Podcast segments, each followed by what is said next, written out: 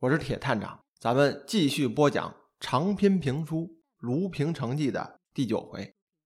上回书说到，孔飞飞等人啊，发现了东门货仓那些发狂的病人啊，似乎是被传染了某种病毒，而这种病毒啊，还是有人故意造成的。如果此事不加以防范，不尽快制止的话，整个卢平城的百姓啊，都将受到威胁。而刚巧大家准备防范疫情的时候，出大事了。孔飞飞等人呢，发现受到了黑暗力量的威胁。话说，我们的女英雄将如何应对呢？请听今天的播讲。齐队长啊，看着眼前的场景，再扭头看河对面的新大世界酒店，低声跟孔飞飞说：“这下闹大了，搞不好啊！”又出事儿，病不病毒的先甭管了，千万别出头啊！他招呼手下人呢，跟着游行的队伍一路呢维持秩序。菲尔和包打听挤过人群，来到孔飞飞面前。他询问二人打听到了什么消息。包打听呢，无奈的摇摇头，表示什么新线索都没有。面对着群情激昂的场面，谁也没办法，只好作为旁观者看着。包打听啊，有些兴奋了。他掏出相机，到处的抓拍啊。拍摄中呢，包打听发现啊，有人趁乱把这个货仓里的货呀往码头偏僻处运。他赶紧回头通知孔飞飞和菲儿，这三个人啊，偷偷的跟着那伙人，来到了码头的侧门。门外呢，停着一辆两匹机械骆驼拉的大车。这门边啊，插着西城第一镖局。龙威镖局的旗子，车夫啊和几个大汉，这身上穿的呢也是镖行的衣服，正催促着工人们把箱子啊放进车厢里面，用帆布啊盖得严严实实的。很快呢，工人们放好了箱子，离开了。这赵天霸霸爷从那个侧门走出来，上了车，这大车启动，往西边就跑啊。孔飞飞和菲儿呢翻墙而过，追踪过去了。这包打听脚底下没功夫啊，只好跑到路边招手，拦下一辆胶皮车，紧跟其后。这大车呀，从西海河沿出去，经过新街口北大街，往右拐进了胡同。这孔飞飞和菲儿啊，一路跟踪。这辆大车呢，在胡同里转来转去的，如同进了九曲十八弯，夹杂着各式的车辆，胶皮车来回穿梭呀。这孔飞飞和菲儿啊。俩人也弄得眼花缭乱的，不知道跟哪辆车了。很快啊，就跟丢了。孔飞飞灵机一动，见路边啊有荣行的人，亮出了瓢把子送的木牌，让人给指路。这街边的小柳们啊，并不敢明目张胆的指路，只能半遮半掩的给指示，赶紧就离开了。这俩姑娘呢，凭着大概的感觉，就在这胡同里啊摸索着前行。越走越深呐，走到一条胡同的尽头，没路了。刚要掉头的时候，打对面来了一伙人。这伙人啊，都穿着镖局的衣服，每人手里啊一柄短斧。这见面呢，谁也不说话，离着近了，这短斧啊脱手而出，朝着两位姑娘就砸过去了。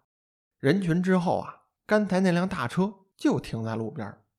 这赵天霸呀，得意的抽着烟。倚在门旁看热闹。咱们再说战场上的情况啊，只见这空中几十柄短斧啊，满天的飞，如同在面前呀交织了一张网，扑面的照了下来。孔飞飞和飞儿呢，并不惊慌，迎着袭来的斧头啊，冲了过去。这二人的身形啊，如同妖魅一般，斧刃呢差之毫厘，贴着头发丝儿啊飞了过去。连续的几声响啊，这斧头啊。砍到了墙上，这斧柄呢直晃荡，斧子扔出去了。这帮打手啊愣住了，定睛一看，人影全无啊！孔飞飞和菲儿一上一下，移形换影一般，这脚下步刚踏斗，已经闪到了众人的身边。人到手起呀，这两个人呢用手刀切向了打手们的脖子，这人啊瞬间就晕过去了。这群打手啊还没反应过来怎么回事呢。几乎在同一时间，全像是断了线的木偶一样瘫在了地上。这赵天霸一看啊，朝这个车夫就大喊：“风紧扯货！”这车夫啊一松手刹，这车呀直接冲了出去。转瞬间，菲尔啊已经抓着后视镜站在了门外，跟车夫打招呼了。车夫啊本想着转动方向舵，把菲尔啊给甩出去，可这姑娘不是一般人啊，他向前跃了出去，落在了车头不远处，低头呢半蹲着不动。这手里面的晴明刺啊，急速的旋转着。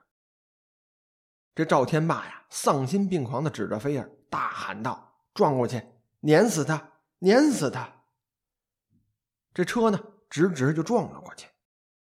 两把晴明刺射出啊，平行的划过了车胎，这车胎爆裂，整个车呀飞入了空中，翻滚了几下，砸在地面上，把这墙啊都给撞倒了。车厢里的货物散落了一地，有股阵阵的酒香弥漫了整个胡同。孔飞飞过来看，这车上装的洋货呀，写的都是洋文，里面啊却是一瓶瓶传统酿制的黄酒。他走到驾驶室，拉出浑身是伤却傲气不减的赵天霸。这位霸爷人倒了，嘴不闲着，这嘴里骂道：“大意了，折在了姑娘手里。”他呵呵的笑着，来来，给霸爷扶起来。孔飞飞啊，把赵天霸抓起来，扔到了墙角，用脚啊抵住了他的肩膀，手里面呢拎着一瓶黄酒，怼到了他的眼前，问道：“这酒里有什么？”赵天霸被孔飞飞踩着，肩胛骨啊几乎错位了，疼得叽里呱啦的乱叫，就是不交代。孔飞飞啊。刚要进一步逼霸爷就范，这身后传来一杆啊！这急忙扭腰闪身，一枚烟雾弹啊，在他身旁炸开，红色的烟雾涌出来，周围的景物啊再难辨认。他马上感觉不对，回头一看，直接一把飞爪抓起了赵天霸的身体，拉上了屋檐，转眼间就消失了。等再抬头，原来是擂台比武的龙三儿就站在屋顶上。这龙三一抖手啊，一个白色的物件朝他飞过来。孔飞飞呀，站在渐渐散去的红色烟雾中，看着屋顶，手里啊拿着刚才龙三扔出来的东西，是圣乔治精神病院的处方单，当中啊包着一块类似鳞片的金属物件，大部分已经锈蚀了，这上面啊还沾着淡绿色的粘稠的溶液。经过赵天霸在码头这么一闹啊，半个卢平城都亢奋起来了。游行的队伍啊，从西海码头出来，往鼓楼市场去了。路上的人呢，越聚越多，逐渐汇集成汹涌的人潮。这中间呀，混进了流氓和混混，遇到洋行啊，就动手砸。这警察和侦缉队啊，根本就止不住，眼看啊，就要乱起来了啊！游行的队伍啊，走到了东大街。正好跟前来声援的卢平大学的学生们汇到一块，这声势一下子高了好几倍。在学生领袖的鼓舞下呀，这人们啊直接奔着两条街区外的督军府出发了。事件呢迅速升级了，一下子呀变成了群体事件，军队都出动了。在人们走到督军府前，有枪声传来，游行的队伍啊瞬间就被镇压下来了。事后有人传说，当时的督军啊根本就不在府里，去北方巡视前线去了。军队的调动啊，完全是因为他几房姨太太呀在打麻将的时候嫌吵，让副官呀出去看看怎么回事。这副官看了一眼，就给警卫营打了电话。就这么着，军队啊被调动了。孔飞飞回到事务所，瘫坐在沙发里。他翻看着那张精神病院的处方单。吴敬威呢，坐在长桌边，打开装备腰包，拿出了便携式的设备，立在了桌子上，就像个芭比哪吒一样，有钳子、钻子、小镊子，各种稀奇古怪的玩意儿。他观察了一番后啊，扭回头说道：“这玩意儿啊，被火烧过，长期呢又埋在土里。从外形上看呀，应该是前朝甲胄上的。”铁叶子，老爷子喜欢收藏兵器呀，家里的仓库弄得跟军械库一样。这甲胄啊，分为上衣下氅，绣成这样，到底属于哪部分呢？就不好分辨了。孔飞飞问道：“能不能看出是哪个营的？”吴敬威摇摇头。菲尔啊，此时在边上答话了，说：“这事儿跟精神病院有什么关系呢？”吴敬威呢，继续摇摇头。他夹起来那片铁叶子，在灯光下呀晃了晃，那上面的淡绿色液体啊已经干涸了。到底是什么液体，谁也分不清楚。此时呢，孔飞飞起身，打开了武器柜，拿出了金刚伞，招呼两个人一同出发。就这样，三个人在夜幕之下直奔圣乔治精神病院。游行事件呀，闹哄哄的折腾了一天，这城市啊。终于安静了，行人啊都默默的不语，一个个的闷头往家走。沉沉的夜幕下，总让人心里感到不安宁，似乎啊有某种邪恶的东西在黑暗的掩护下潜伏在某个角落里酝酿着什么。这一旦时机成熟，就要将整个卢平城吞没。圣乔治精神病院监护病房的走道上。夜班的护士呢，做例行的查房检查，举着手电呀，一间间的巡视。他来到了月儿的病房，里面传来小孩唱儿歌的声音。月儿很可爱，没几天呀，就跟这里面的护士玩到了一起，彼此啊熟悉起来。值班的护士啊，想跟他开个小玩笑，便没有敲门，悄悄地推开门走进去了。灯光下。月儿的身影啊，印在了白色的帘子上。她正哼着歌梳头呢。护士突然拉开帘子，叫了一声：“小月儿。”床头柜的台灯啊，亮度不是很强，只照亮了床头附近。月儿啊，坐在床边，背对着护士。他听到护士的声音，转过身，朝着护士嘤嘤的笑着。这护士啊。发现他手里的梳子，并没有给自己梳头，而是给他脖子处一个发着微微绿光的脑袋在梳头。这护士愣了一下，手电掉在地上了，双腿发软啊，他一屁股摔在地上，浑身的发抖啊。月儿从床边站起来，转过身问道：“姐姐，怎么了？过来跟我玩啊？”护士看着月儿的脖子上长出个小脑袋来。这小脑袋仿佛在朝着自己笑，他彻底的崩溃了，一声撕心裂肺的惊叫声撕裂了夜晚的宁静。他哭喊着转身夺门而出。孔飞飞三人坐着车来到病院，他们下了车，发现整个病院啊停电了，员工们呢都举着蜡烛工作，只有少数几盏红色的应急灯把角亮着。当他们走到住院部的走廊。就看见副院长带着人往监护病区走。当问清楚怎么回事孔飞飞呀让副院长他们先撤，由他们来处理。这三个人啊，小心翼翼地朝玉儿所在的监护病房靠近。刚拐过走廊的交叉路口，这一股浓烈的腥臭的绿色烟雾啊扑面而来，像极了沼泽地区的腐败的味道，大家感到难以呼吸呀。孔飞飞第一时间喊道：“都趴下，趴下！”吴敬威和菲尔啊，应声的卧倒，捂住了口鼻。三个人呢，脸贴着地面，慢慢的匍匐前行，隐约的感觉到这地面呀，在微微的震动，并且这震动啊，越来越强烈，还可以听到金属拖地而行的声响。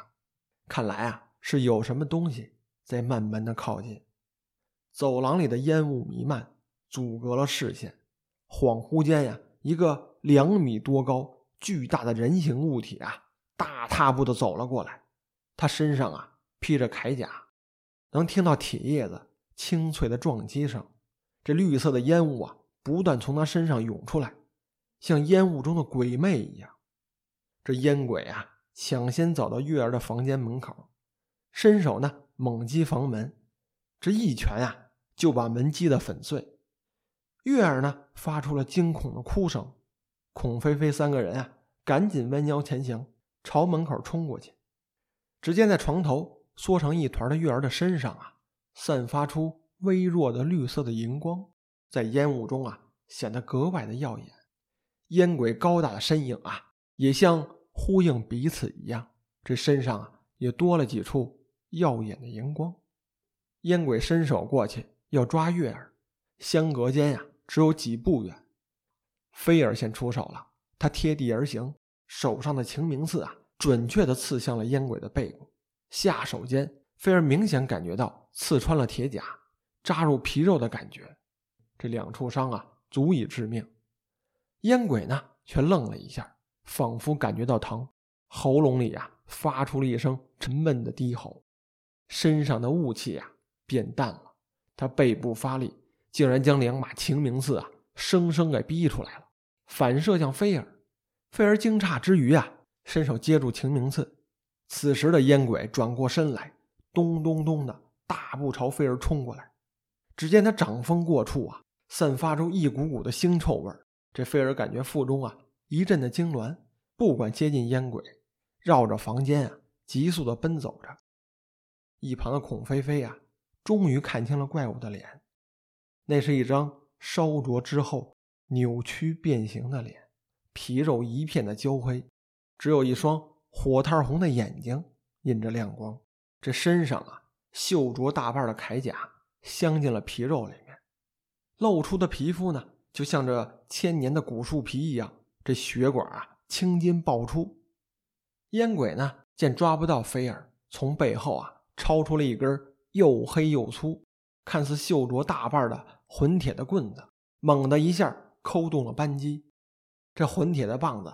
机关开启，原来是一把巨型的三眼火铳。这烟鬼啊，抡起火铳，朝着飞儿就砸过去了。飞儿呢，身形不停，继续的快速移动着。这把火铳子跟着他移动，一路狠狠的砸过去。所经之处啊，砖裂石飞，像拆房一样。火铳这武器啊，在前朝就有了，形状呢，有点像长矛。在这个枪头的位置啊，安了三根枪管，说是枪管，这大小啊，跟这个小钢炮一样。烟鬼手里这把三眼火铳啊，那都大出号来了，扣动机弦，就从这炮管里面射出了三个大火球。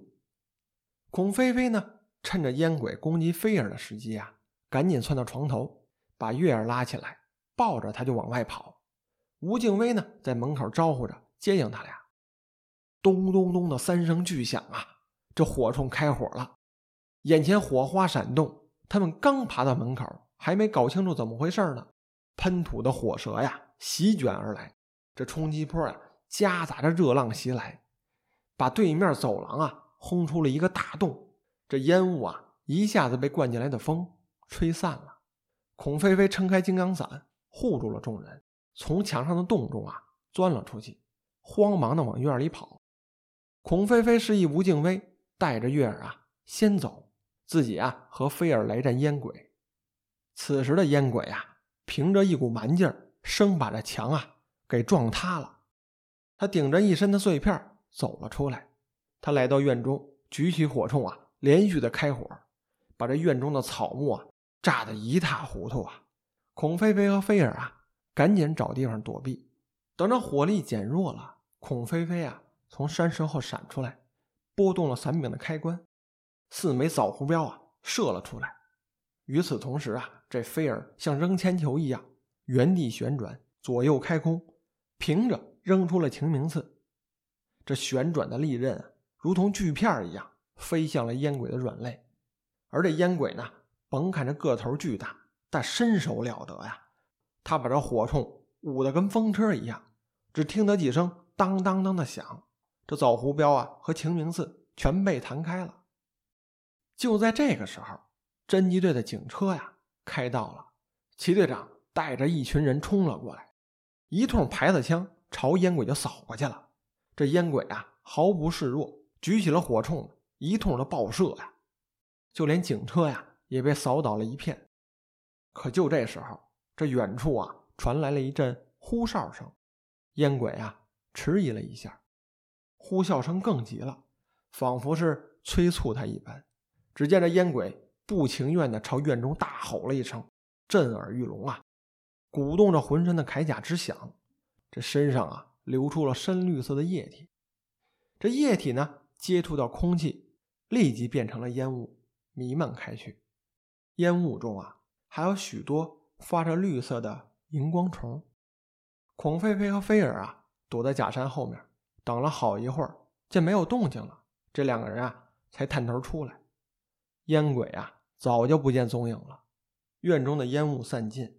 满院的狼藉呀，这草坪、假山全被焚毁了，包括那棵千年的古槐啊，也被打得千疮百孔的。